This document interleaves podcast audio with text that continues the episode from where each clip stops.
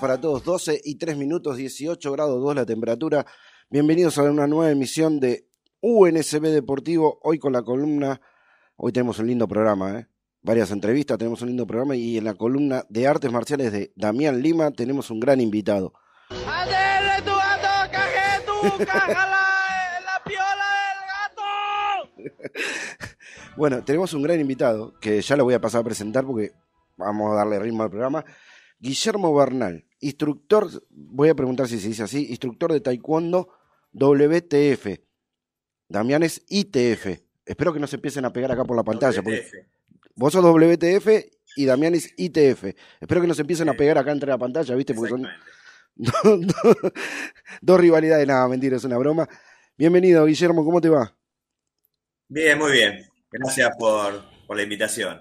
No, nosotros estamos tratando de que todas las actividades que están en los clubes de barrio y en las eh, distintas eh, asociaciones civiles de, lo- de los barrios de Avellaneda y de la provincia de Buenos Aires y del país tengan su, su lugar acá para charlar.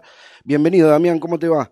Vos que le vas a hacer las preguntas interesantes a, a Buen día, Pablo, Luis, Guillermo, eh, audiencia de Unión Nacional de Clubes de Barrio. Un placer nuevamente poder presentarle la columna de artes marciales y en esta oportunidad con un, u- una eminencia del Taekwondo WTF, competidor olímpico. eh, estuvo en el equipo nacional de Taekwondo WTF, nos representó en la- como, país.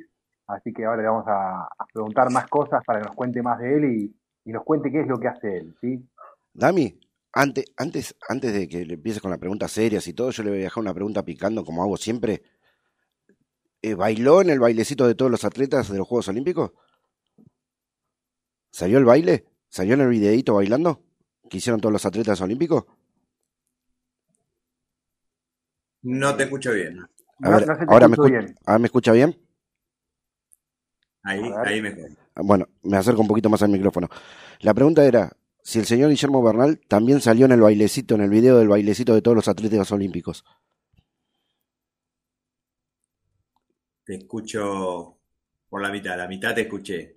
Vamos a hacer una cosa. Ver, Arranque, la, arranque la nota y ahí corregimos mi, mi No te salida. escucho bien, dice. Eh, Pablo, te escuchamos con... A vos te escucho, Damián. A vos te escucho bien. Damián. Perfecto. Él Yo lo los escucho a los dos perfecto. Entonces vamos a hacer una cosa. Arranquen la nota que yo cor- corrijo con Luis acá el tema del sonido mío y, y me meto en un ratito. Dale. Ex- Excelente, Pablo. No te, no te olvides la pregunta. No, Eh, no. Guillermo, bienvenido a la columna de artes marciales de Unión Nacional de Clubes de Barrio. Guillermo, contanos un poquito eh, de vos, contanos dónde das, dónde das clases, hace cuánto te dedicas a esto que es el Taekwondo WTF. ¿Qué es el Taekwondo WTF para aquellos que no conocen esta linda actividad, esta, linda arte, arte marcial? Bueno, eh, yo mi, bueno, yo soy Quinto Dan de WTF. Empecé en el año 85 a practicar, tenía 15 años eh, en una escuela acá en Congreso.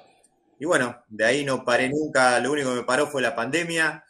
Empecé practicando porque me gustaban las artes marciales, encontré el taekwondo gracias a su amigo. Y después empecé, le, mm, le agarré el gustito a la competición. Eh, el WTF eh, es un deporte olímpico, se declaró deporte olímpico. Entonces, eh, la Secretaría de Deporte, cuando Panamericano, Olimpiadas, Mundiales, eh, eh, subvenciona a los competidores. Así que es una, una buena ayuda y pude viajar a muchos lados. El, el año 90 y, en el año 91 hasta el 94 estuve en la selección argentina. Ahí se ve Eh, corto. viajé mucho, gané sudamericano, eh, siempre ahí había un competidor que era titular, que bueno, siempre competíamos ahí la titularidad, pero bueno. Después, en el año 94, dejé las competencias y me dediqué a la, a- la enseñanza del taekwondo. Empecé a dar clases a los chiquitos, después a los grandes, allá en Congreso. Y bueno, me encantó. La verdad que yo a los chiquitos primero le tenía recelo. Dar clases a los chiquitos es más fácil dar a los grandes. Y le empecé a entrar a, empecé a capacitarme también. Eh, cómo dar clases a los chicos con profesionales, eh, físicos, eh, psicólogos de chicos. Y donde el chico se tiene que divertir. Los chiquitos se divierten primero y después aprenden. y empecé a dar clases ya prácticamente hace 27 años.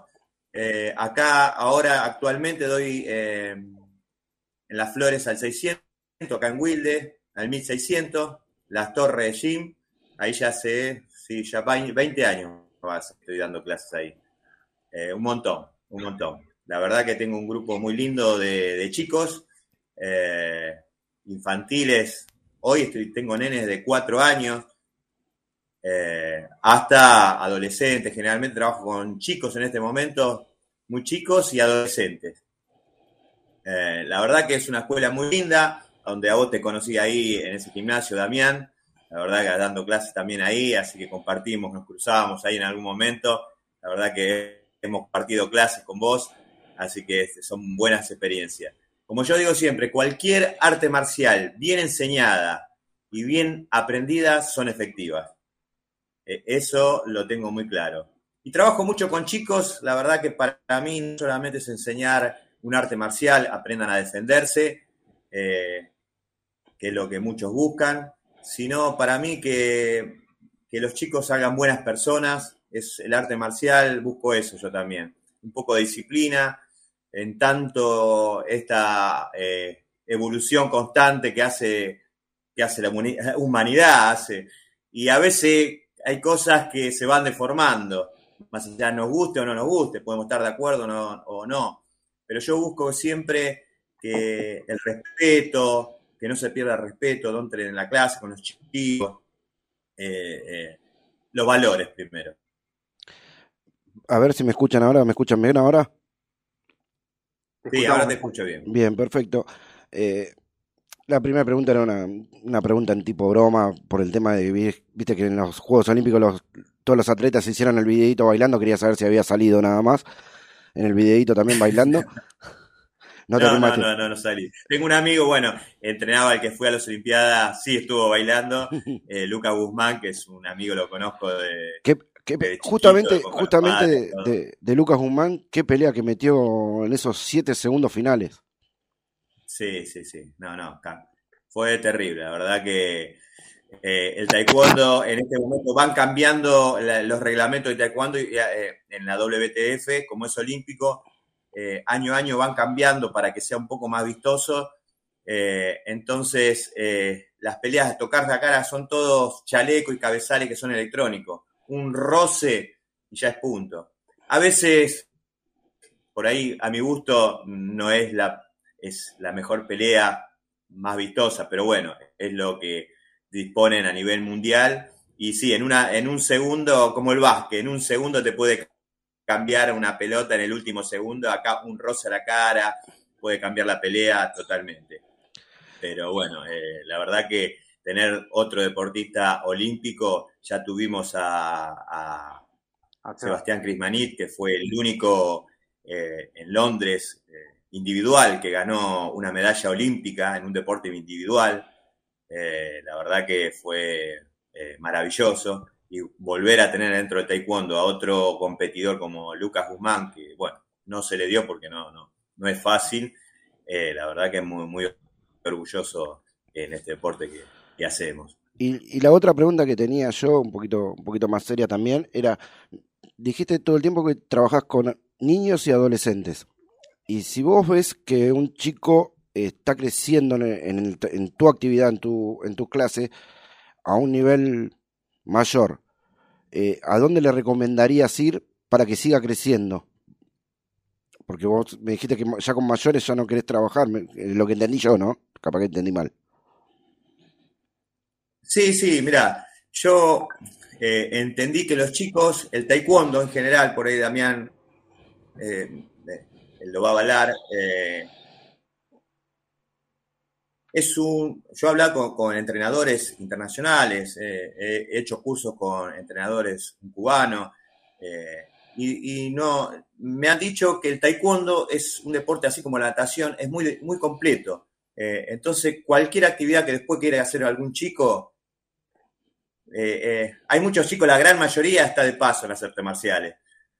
Pasan un tiempo, cada 10 quedan 3, eh, cuatro que quedan fijos de paso. Pero yo le digo siempre es que si practican taekwondo, después van a tener una, eh, van a estar preparados para hacer cualquier otro deporte que guste, ¿eh? físicamente y mentalmente. Hoy me dedico a los chicos, la verdad que tengo una gran cantidad de chiquitos, eh, como le decía, trato de, inculcar valores, ¿sí? A los más chicos, a los adolescentes. La verdad que tengo un grupo hermoso y me ha salido bien estos años yo tengo alumnos desde que han empezado a los 4 o 5 años, hoy tienen 30 años, son amigos de la vida, vienen a comer a casa, a comer un asado, me traen a los hijos a, que les dé clases. El problema va a ser cuando me traigan a los nietos, ahí ya, ya va a ser un problema. Ya. Te dejo, Dami, te dejo. Eh, no, no, perfecto. Yo, yo eh, nada, tuve la suerte y el gusto de conocer a Guillermo, de compartir eh, el lugar de entrenamiento, eh, y nada, destaco de, Guillermo, por eso lo quise invitar como representante de Taekwondo Olímpico y la otra faceta del Taekwondo, eh, porque nada, eh, demuestra que las artes marciales pueden convivir. y yo, al, al, entrenar también la parte física, lo vi a dar clases a Guillermo y la verdad que lo que dice de la parte lúdica, la parte con los chiquitos, es un pionero, es, es, excelente verlo dar clases, porque tiene algo que, que no tienen todos, que es pasión y convicción con lo que está haciendo, ¿sí? Él cree en lo que hace y en lo que genera a nivel valores hacia la comunidad.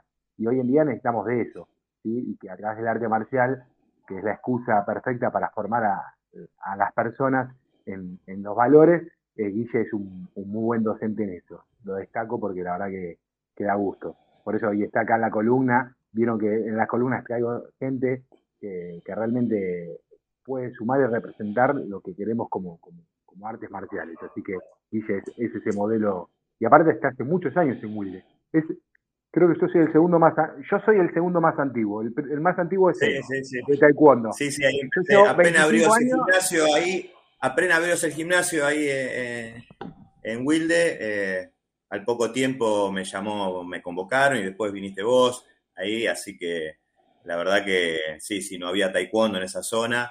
Y bueno, a mí me gusta, más hoy en día también a los chicos, adolescentes, ir inculcándoles la, la parte de defensa personal también, la verdad que es, no es solamente defenderse, sino cómo actuar en una situación. A los chicos no les vas a decir que se defiendan porque con un arma, no, pero cómo llevar una, una situación de, riesgo, sí, sí, eso es muy importante.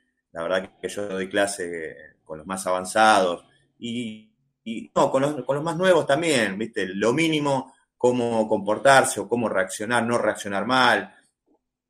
hoy en día, lamentablemente, creo que a todos nos ha pasado alguna situación eh, o algún familiar. Eh, yo, aparte de, hacer taekwondo, eh, instructor de Kapap Krav. El Krav Maga es un, sistema de, defensa israelí. Me gusta mucho la defensa personal, que es, es cuerpo a cuerpo. Entonces, eso eh, lo inculco, hay parte que inculco en, mis clases. Eh, me voy a meter un cachito más porque te escuchaba hablar de la defensa personal y, y, también muchas veces también nos contó una anécdota que tuvo con un episodio de violencia cuando, cuando era más chico, que lo asaltaron. Y el otro día estaba, viste, cuando estás aburrido y te pones a mirar videitos, y me acordaba algo de Damián, porque había un muchacho mirando un videito y explicaba muy bien algo era un video de un defensa, un muchacho que enseña defensa personal enseñando a desarmar a un, delincuente con arma. ¿Sí? Y el chico mirando el videito dijo, ah, sí, qué sé yo. Supuestamente después le pasaba lo mismo y cuando hace el movimiento se apaga y se prende el video y él está en el cielo porque salió la bala. O sea, no, no le pasó nada. O sea, es como que hizo el chiste como que el chiste y la verdad en realidad, porque tenés que saber cuándo hacer ese movimiento y si lo podés realmente hacer. O realmente tenés que dejarte robar porque eh, es peligroso que, te estén apuntando con un arma. Sí, no, no, es muy difícil. Yo doy, es más, yo aparte de lo que hago taekwondo, yo doy cursos de defensa personal, he viajado a muchos lados a hacer eh, eh, para, para la fuerza, para el personal de seguridad. Ahora, dentro de, dentro de el mes que viene o el otro, estoy queriendo organizar un curso para defensa eh, personal femenina, que ya lo hice ya en, en su momento, antes de la pandemia.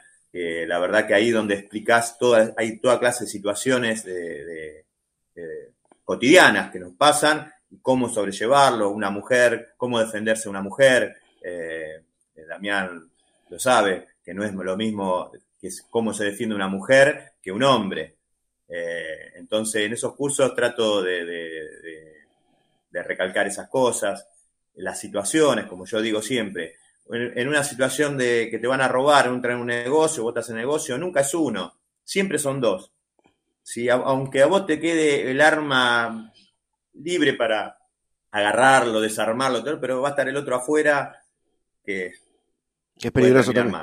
Sí. Entonces, siempre hay que, en cualquier episodio que te pase, siempre van a ser dos. Siempre buscar al segundo o al tercero. No solamente el que está, está atacando o te está robando. En ese sentido trato de, enseñar eso. Pero bueno, ya después eso para, para otra charla en algún otro momento lo podemos hacer, que es bastante largo, a mí me, gusta mucho. Pero bueno, después de Damián eh, te voy a contar si, si organizo algún, algún curso eh, para que lo promocionemos. Sí, no hay problema. Acá, eh, desde el programa y desde la radio lo promocionamos enseguida, eso no hay ningún problema. Y yo le hago la, última a los dos y ya los dejo tranquilos, charlar tranquilo y, y, escucharlos, que yo aprendo también mucho de, de, sus charlas. Y ¿Hay algún punto básico o teórico como para poder explicar por radio eh, en qué momento se puede actuar y en qué momento no se puede actuar en una defensa personal en un acto de violencia? Así como que decir, mira, si el arma, el tipo que te está amenazando, vos sabés que es uno solo, te vino a robar a vos que estás en la calle, el tipo lo tenés a dos metros, no, no reaccionés, el tipo lo tenés a un metro y lo tenés cerca de la mano, ¿sí? ¿Algo así se puede explicar o es muy difícil? Eh, mirá, es, primero son diferentes situaciones, hay miles de situaciones, si está, si tiene un arma de fuego, si tiene un arma blanca, eh, es más difícil eh, eh, desarmar un arma blanca que una que un arma de fuego a corta distancia, siempre hablando de corta distancia, ¿no? Es mucho más fácil porque el cuchillo te puede cortar. Vos le agarrás la mano y te sigue cortando. Le agarrás la mano, pasa de mano y te sigue cortando. Es mucho más difícil. Esto es entrenamiento, por eso a la fuerza de seguridad siempre,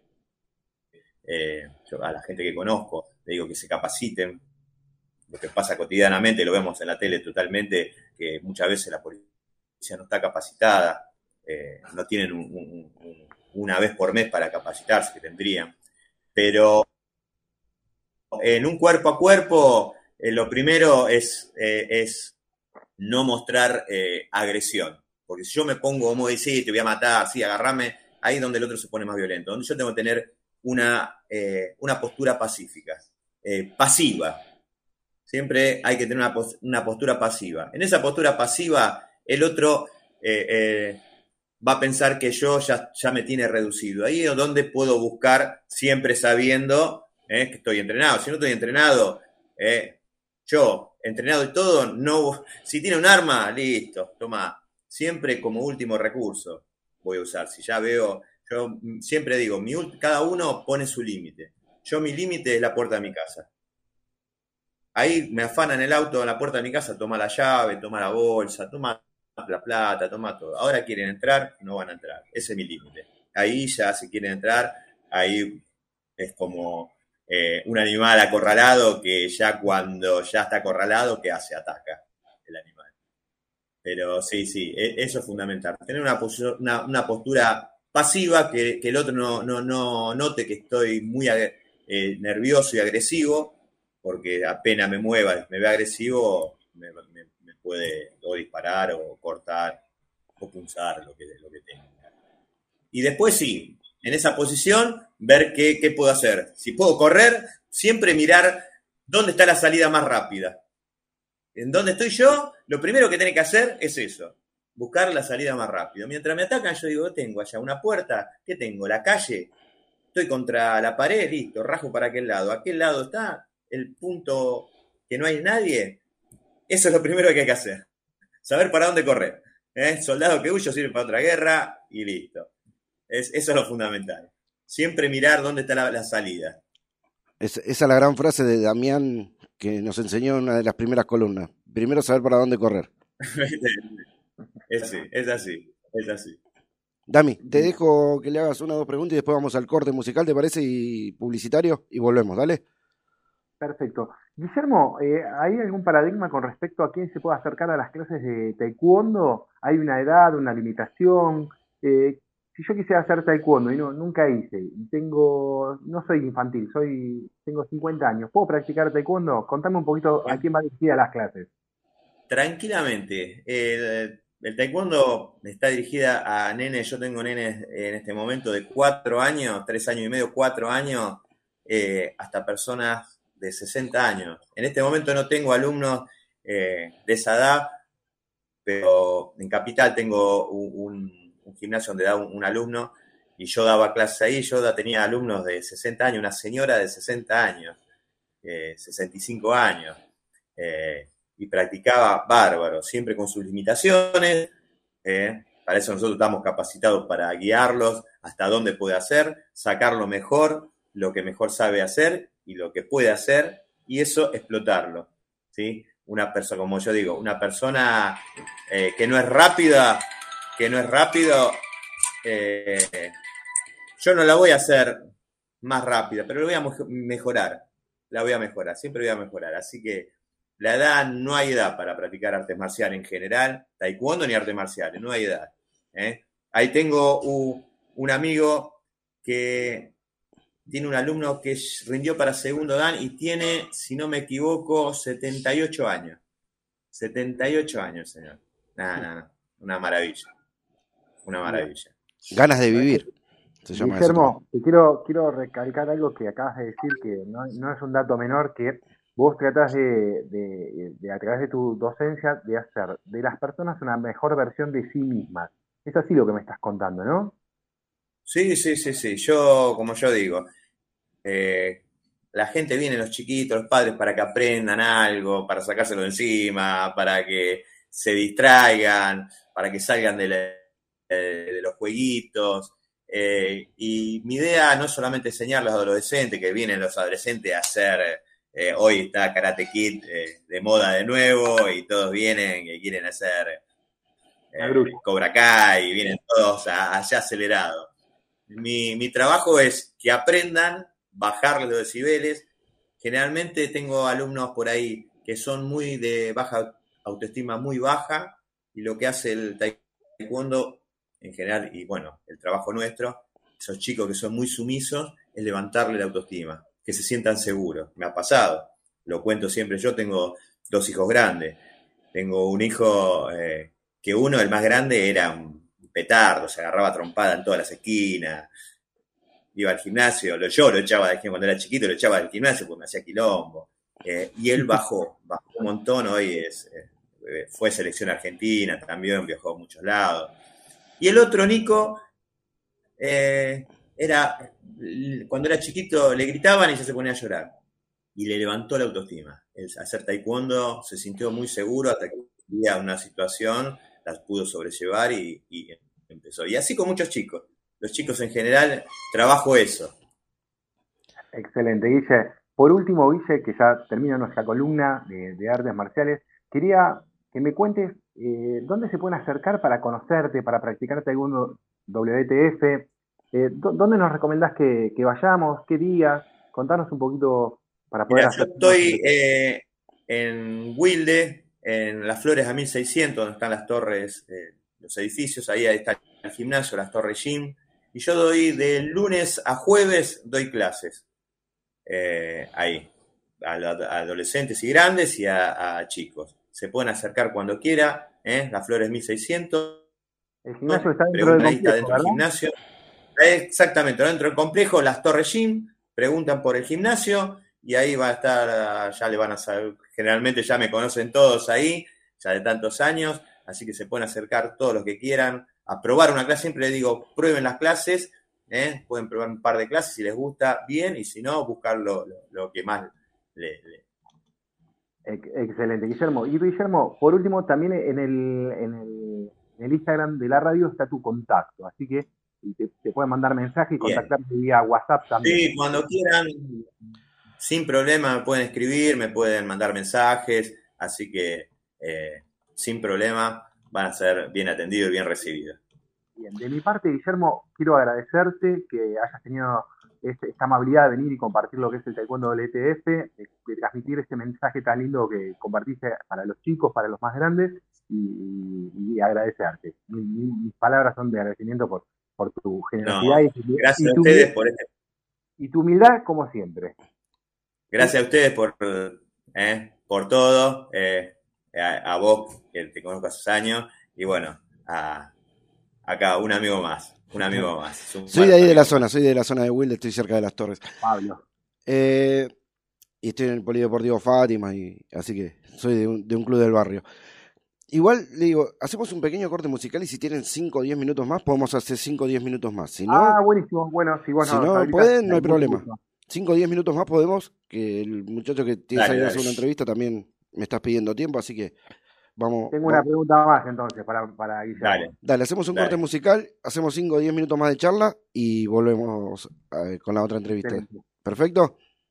Gracias, Pablo. En un ratito nos escuchamos de vuelta, vamos con un corte musical de nuestro amigo Luis, el operador, y ya volvemos.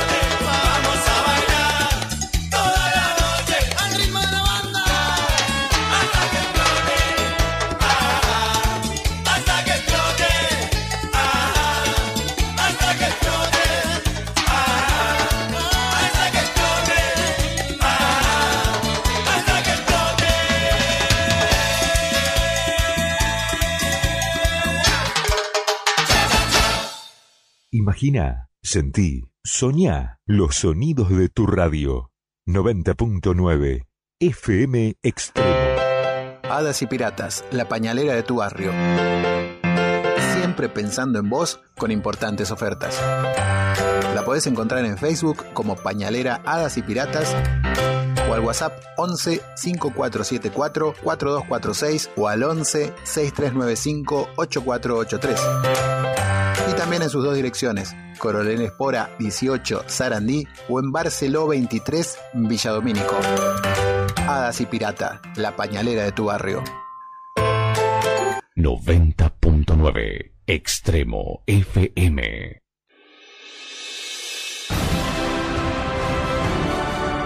Bueno, ahora sí, estamos de vuelta y, y con un poquito más de, de esta charla. Estaba muy interesante, no la podía cortar en la charla. Antes de, de volver a la charla, les comento, para todos los que tienen nenes chiquitos, que Hadas y Piratas, la pañalera de, de acá de Sarandí, Coronel Espora 18, tiene una promoción esta semana de los pañales Baby Sec, talle M, talle G, XG y XXG a 600 pesos el bolsón. Un regalo. Por lo que yo vi los precios en, en distintas pañalerías, es un regalo. Acordémonos que los chicos usan de 6 a 8 pañales por día, así que 600 pesos es un, muy buen precio. Así que eh, les dejo el aire a Damián y a Guillermo, que yo estaba ahí atento, escuchándolos y aprendiendo de ellos. Excelente, Pablo, te agradezco. Eh, quiero comentar a la audiencia que no nos está viendo que tenemos el honor de que Guillermo vino con su uniforme y su doc de práctica de entrenamiento de docente. Nosotros estamos de civil, tanto Pablo como yo, y, y él quiso, quiso mostrar, esto no lo están viendo, por eso se los cuento, no es un dato menor, porque vino como maestro de, de taekwondo, ¿sí? De taekwondo y vino con su vestimenta. Así que para los que no lo ven, eh, para nosotros es un honor que, que, que vino con su indumentaria. Sí, yo me, me quedé, Bueno. me quedé, me quedé anonadado con eso porque me gustó, se le ve el logo, se le ve, eh, no me sale el nombre a mí, yo soy malo nombrando No. las cosas. Do-. Dodoc, Sí, sí. Me Dodoc. pareció, me pareció, me iba a poner algo, digo, no, me pareció que por, por lo menos para los para No, ustedes pero- que, que se vea que es genial eso, es genial. Y Bueno, mi, mi- mi pregunta tiene que ver más orientada ahora. eh, tenemos un competidor olímpico, un competidor que estuvo en el alto rendimiento, eh, y no es un dato menor poder preguntarle a él su experiencia como competidor, cuáles son los desafíos, los retos, eh, si uno se anima a ser eh, un competidor de la selección nacional. ¿Qué, tiene que tener? ¿Qué, tiene que- ¿A qué se tiene que saciar? ¿Qué es lo que tiene que dejar? ¿Qué tiene que invertir? Contanos un poquito tu experiencia como competidor, Guillermo.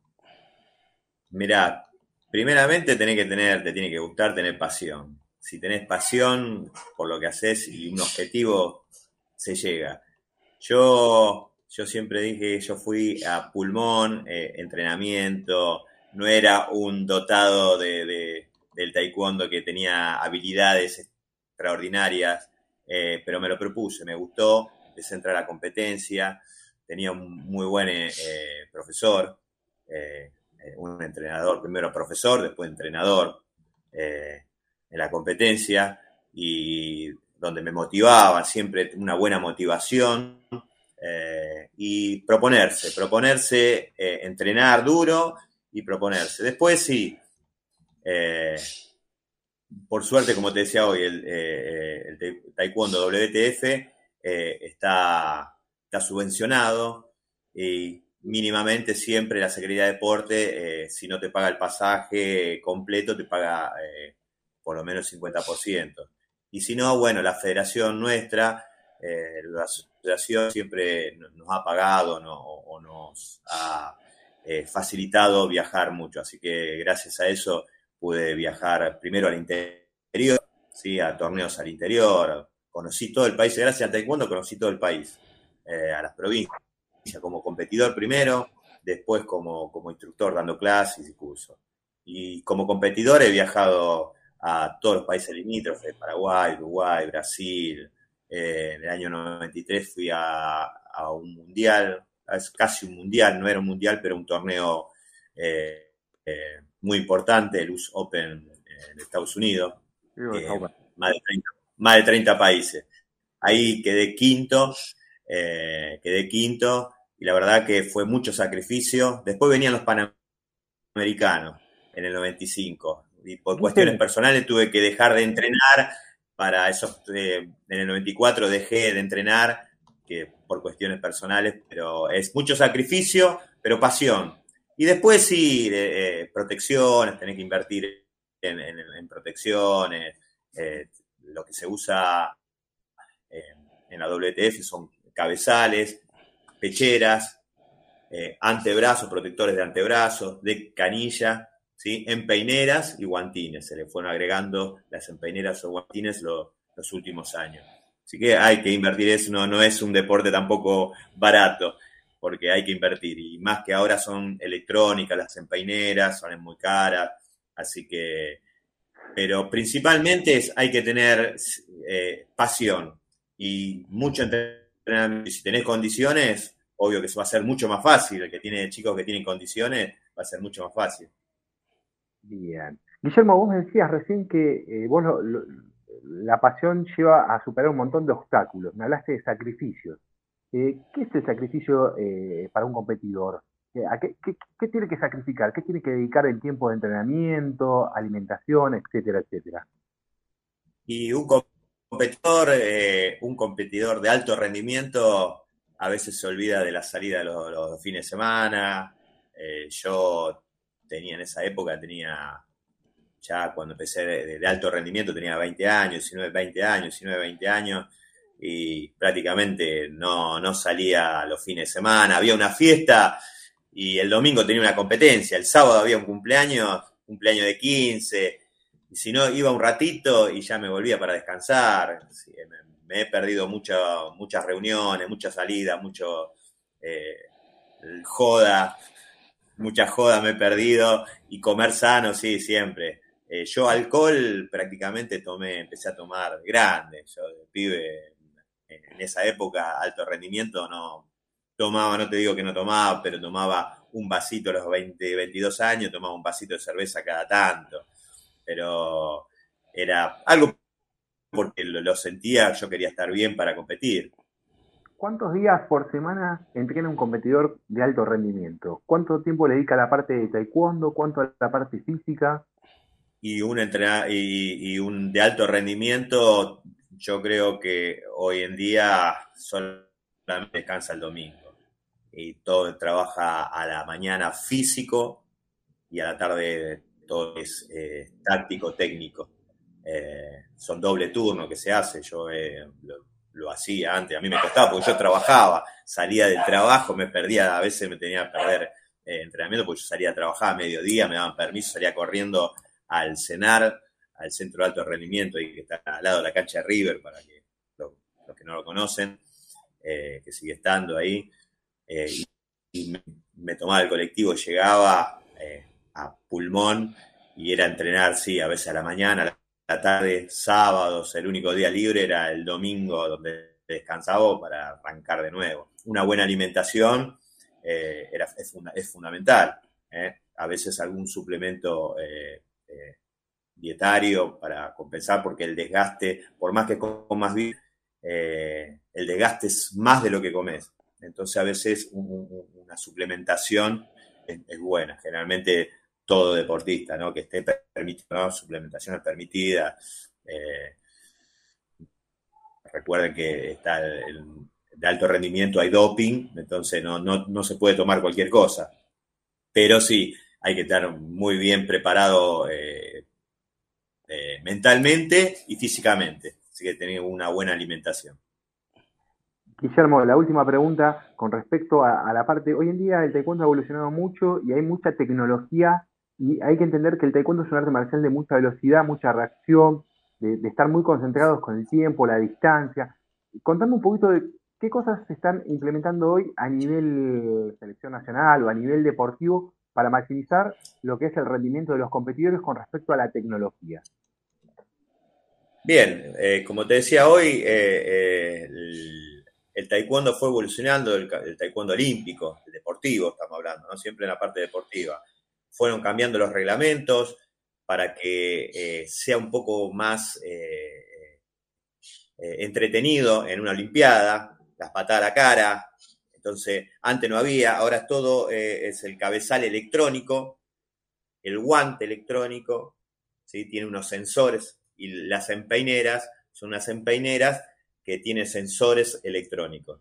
Eso al contacto con el chaleco, con la cabeza, apenas ya no tiene que ser fuerte. Antes cuando yo competía no había la parte electrónica y nos teníamos que matar, tenía que pegar una patada en la cabeza o en el estómago pero tenía que sonar fuerte para que te den un punto. Ahora, un roce ya son tres puntos a la cabeza, un giro a la cabeza son cinco puntos, Eh, tocar al chaleco eh, ya son dos puntos. Eh, entonces, eh, ¿El knockout sigue existiendo, Guillermo? el knockout sí, sí, sí, es, es- sigue siendo eh, a knockout, sí, sí, es, es siempre. Eso no se sacó. Fue evolucionando, para mi gusto, eh, el reglamento cambió y ya para mi gusto no fue tan vistoso en las Olimpiadas. Es una esgrima de patada eh, que ya dejó de ser como tienen que tocar nada más para hacer punto.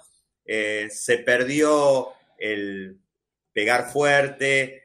eh, ¿Para qué me voy a gastar eh, en hacer diversidad de técnicas si apenas tocándolo, levantando la pierna y tocándolo ya puedo ganar una pelea? Pero bueno, se tienen que adaptar los chicos eh, a eso, se entrena ese, tipo de, patadas, se entrena con los chalecos electrónicos. Hoy en día, si no tenés, no, no, no, no practicás con esos chalecos y esa tecnología que tiene cada federación, es imposible. Yo tengo chalecos comunes en el gimnasio donde practicamos todo, pero es distinta eh, el entrenamiento con los chalecos electrónicos.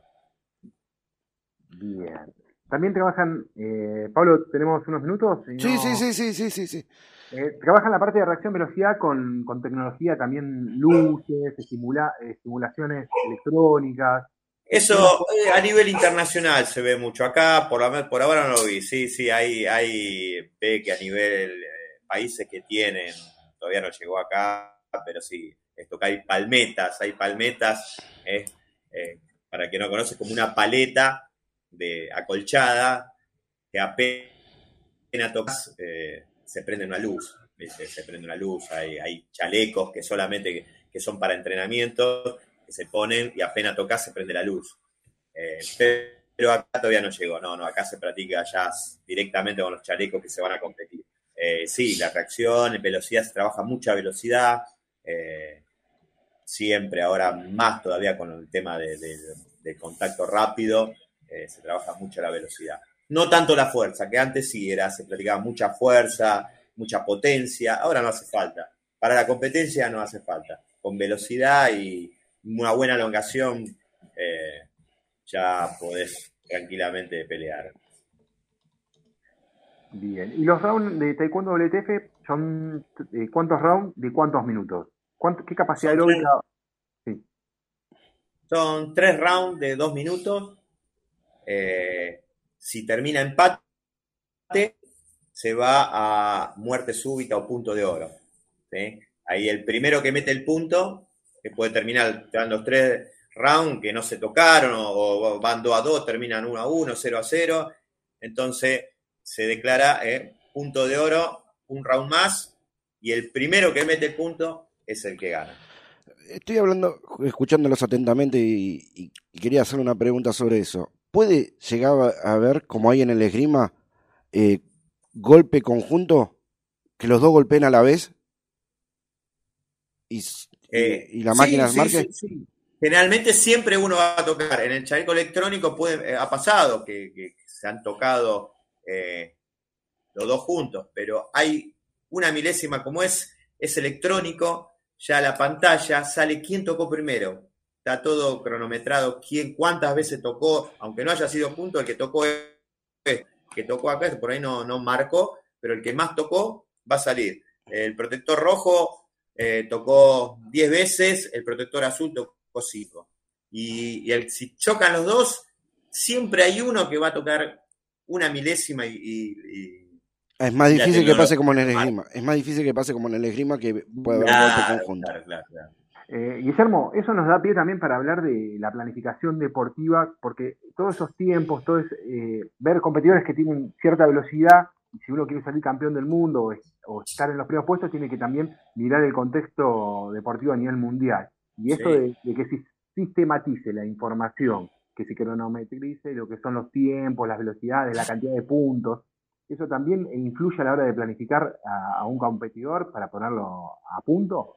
Sí, sí, sí, sí, todo, todo. Nosotros tenemos que adaptarnos al reglamento, a a los cambios que haya, este se tiene que adaptar todo.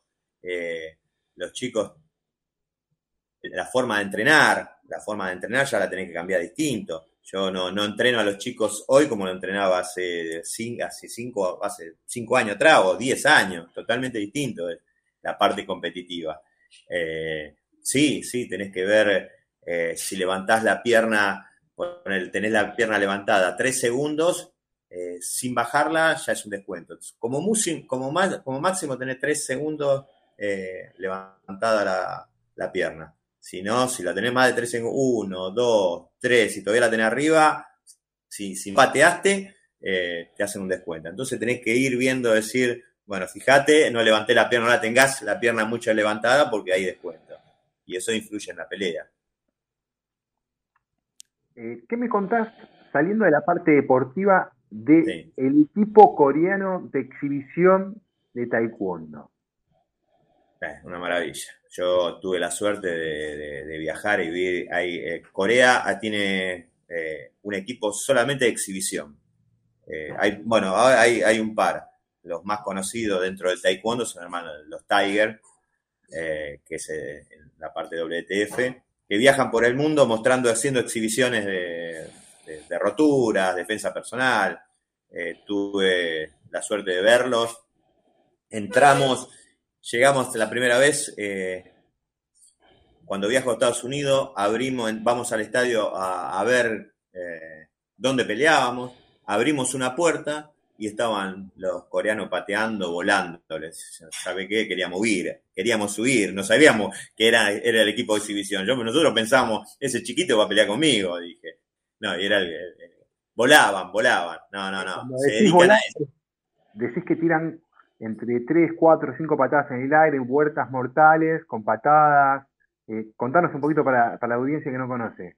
¿Qué es lo que hacen? Sí, se dedican, a- hacen, hoy en día saltan, yo creo que saltan más de dos metros, hasta tres metros, hacen patadas con saltos, rompiendo en el aire,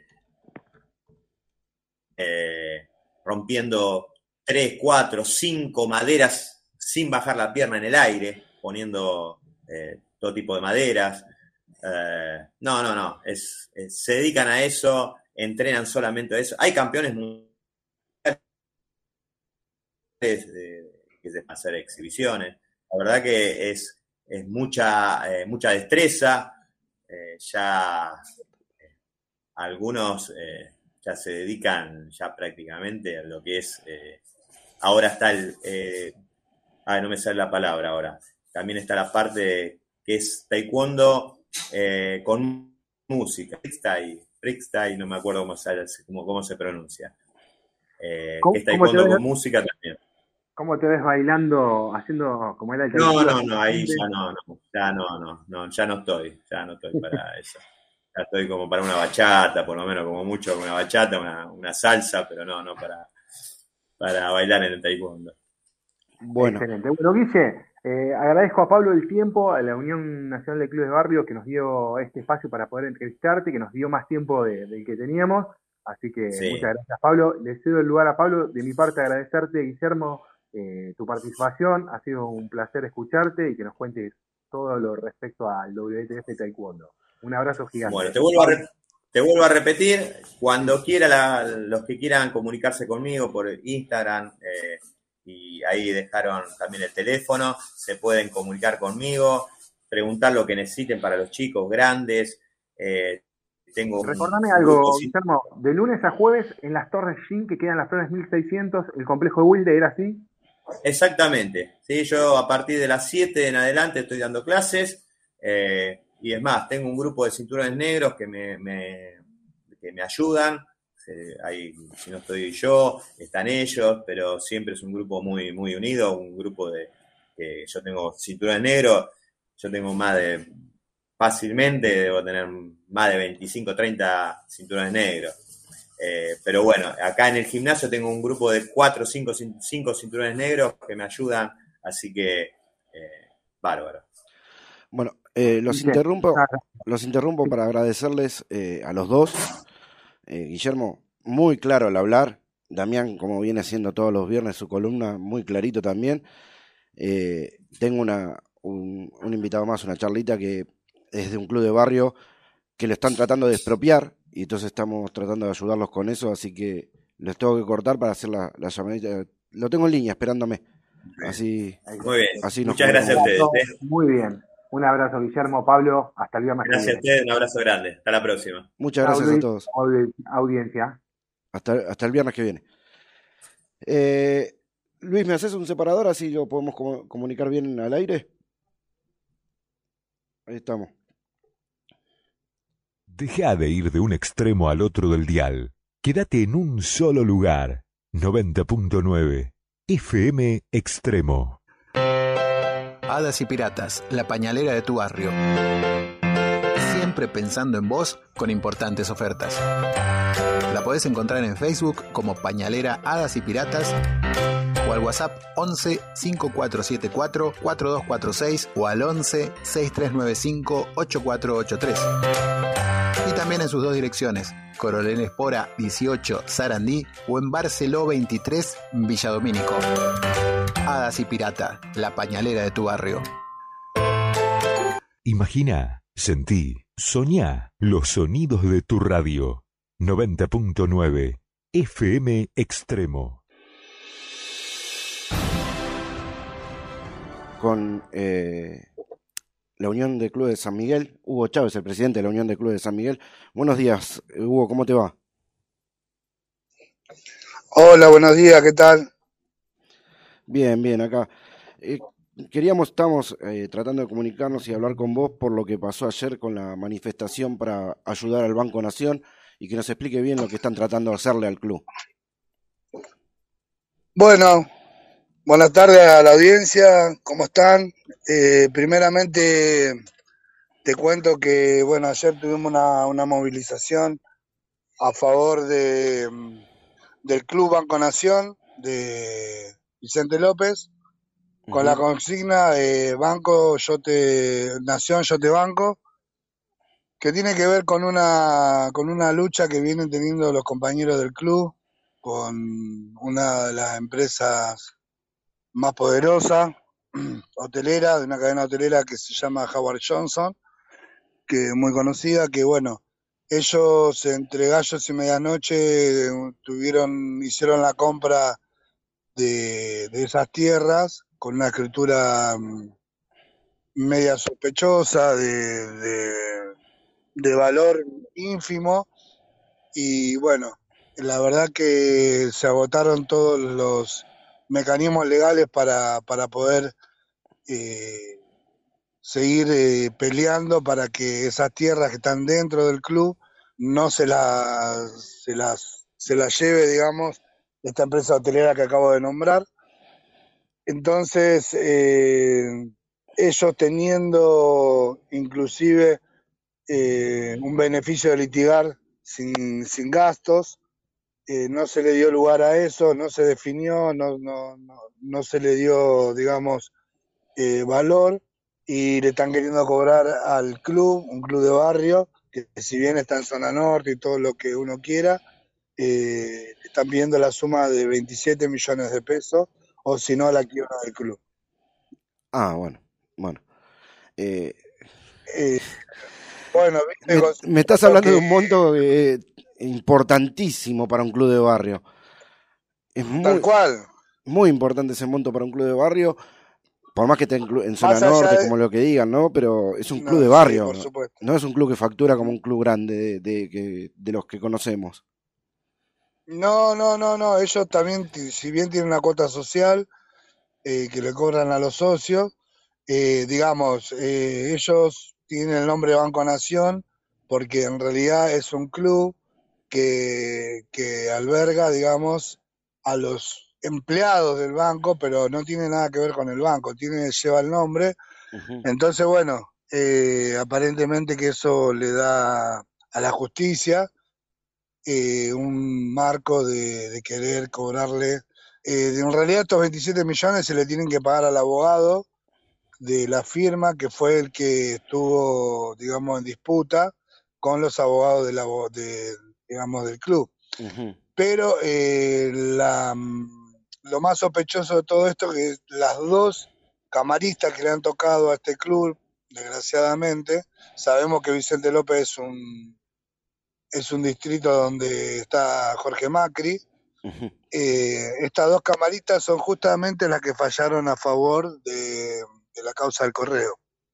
Así que bueno, eso nos da mucha más indignación todavía porque sabemos que la justicia está, está bastante cuestionada y estas eh, dos camaristas son están bajo la lupa y bueno, hoy por hoy se quieren hacer de un, de un club de barrio para benefic- beneficiar a las grandes eh, cadenas hoteleras donde lo que lo compraron es una suma ínfima y lo, y lo venderán a una a una digamos a un precio eh, en dólares y en euros.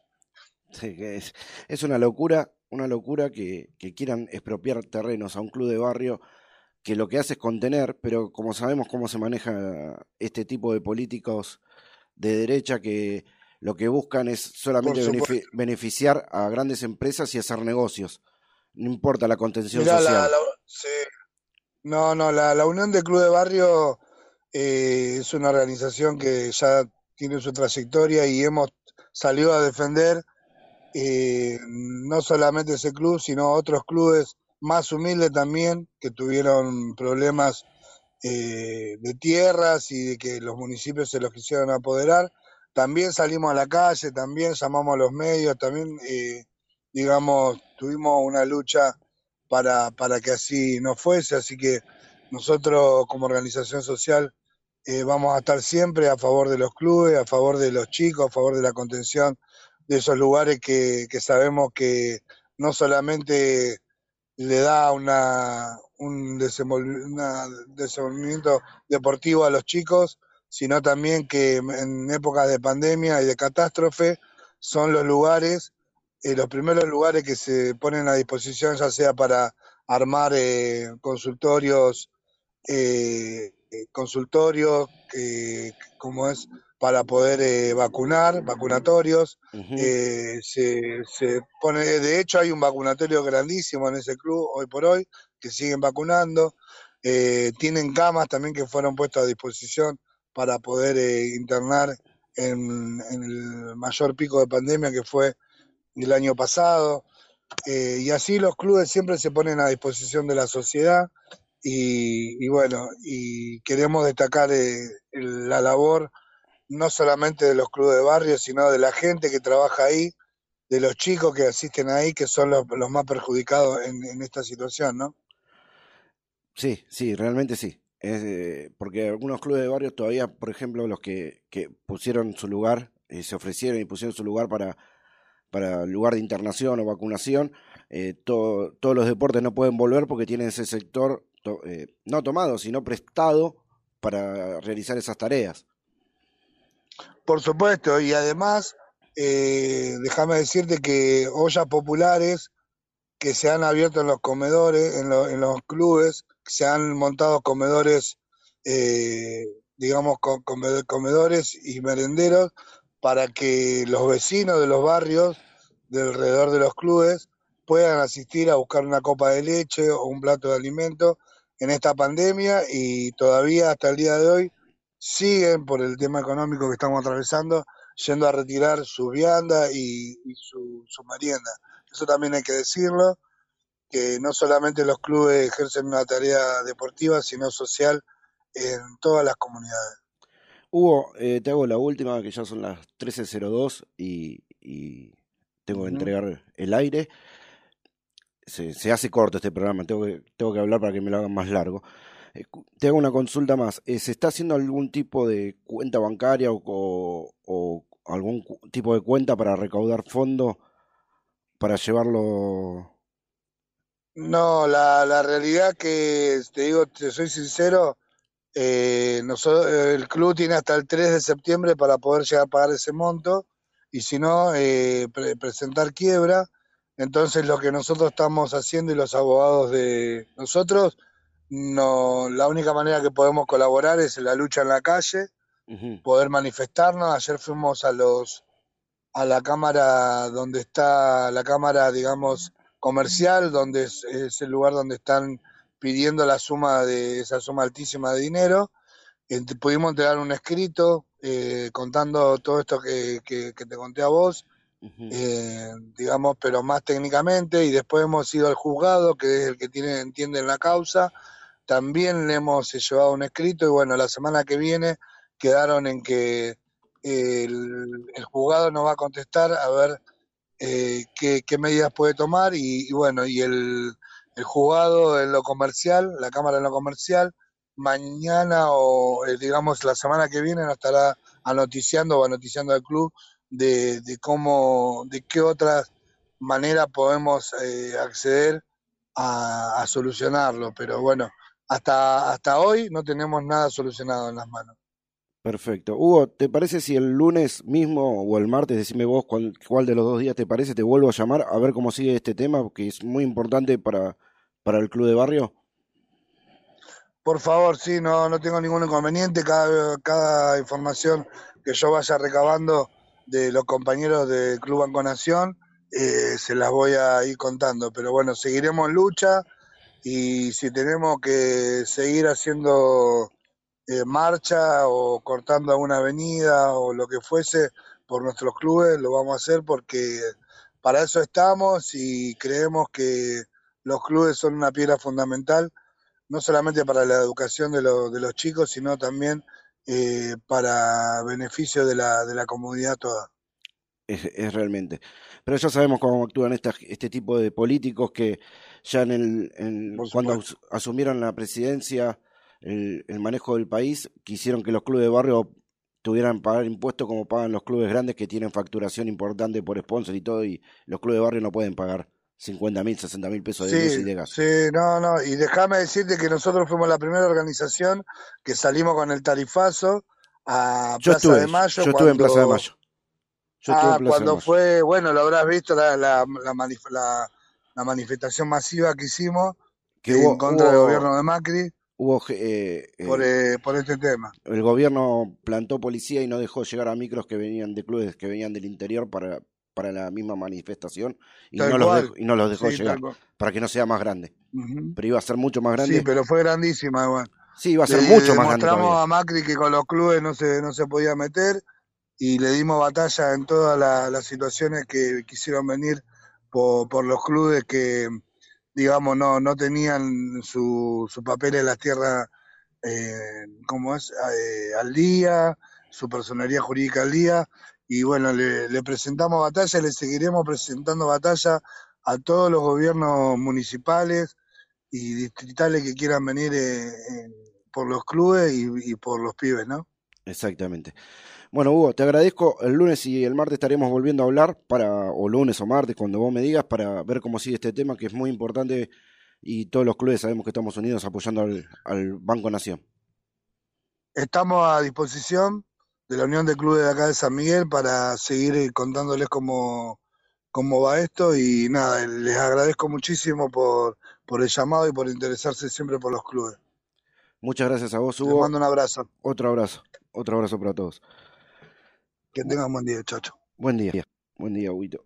Eh, gran, gran, gran tema, importante tema aparte, muy importante tema, porque el club de barrio no, no puede ser expropiado y no te pueden pedir 27 millones de pesos como si vos jugaras en, en AFA y vendieras un jugador. No, el club de barrio no tiene esa cantidad de dinero. Pero esa es la ley que quiso imponer Macri y tenemos que aprender que hay una ley que está eh, eh, aplicada, aceptada, reglamentada, pero no está aplicada, mejor dicho. Hay una ley hecha para los clubes de barrio que, que está aceptada y está reglamentada, pero no la aplican. Empecemos a entender que hay una ley que proteja a los clubes de barrio y que estos jueces que eh, actúan solamente para las grandes empresas se den cuenta que con los clubes de barrio no se pueden meter. 1307, 18 grados 2. Disculpe a dirección de la radio que me excedí unos minutos. Nos estaremos escuchando el lunes a partir de las 12, como toda la semana, con UNSB de- Deportivo. Hasta el lunes. Saludos a todos los que estuvieron del otro lado. No puedo extenderme más.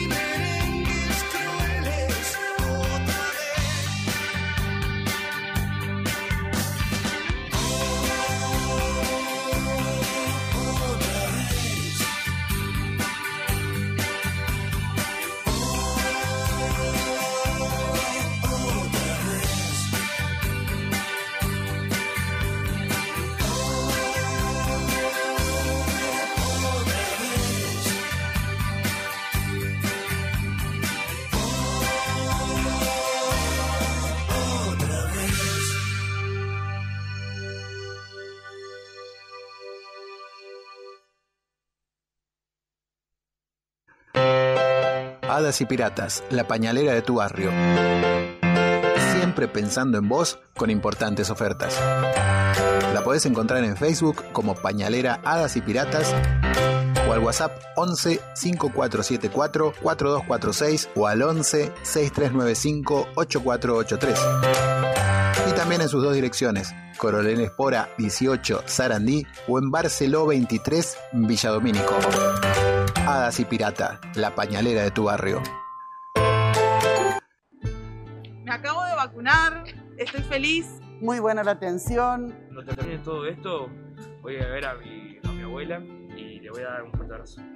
Estoy feliz porque la vacuna es una esperanza, no solo para mí, obviamente, sino para el mundo entero.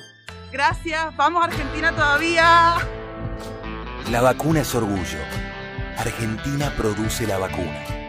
Argentina te cuida. Argentina Presidencia.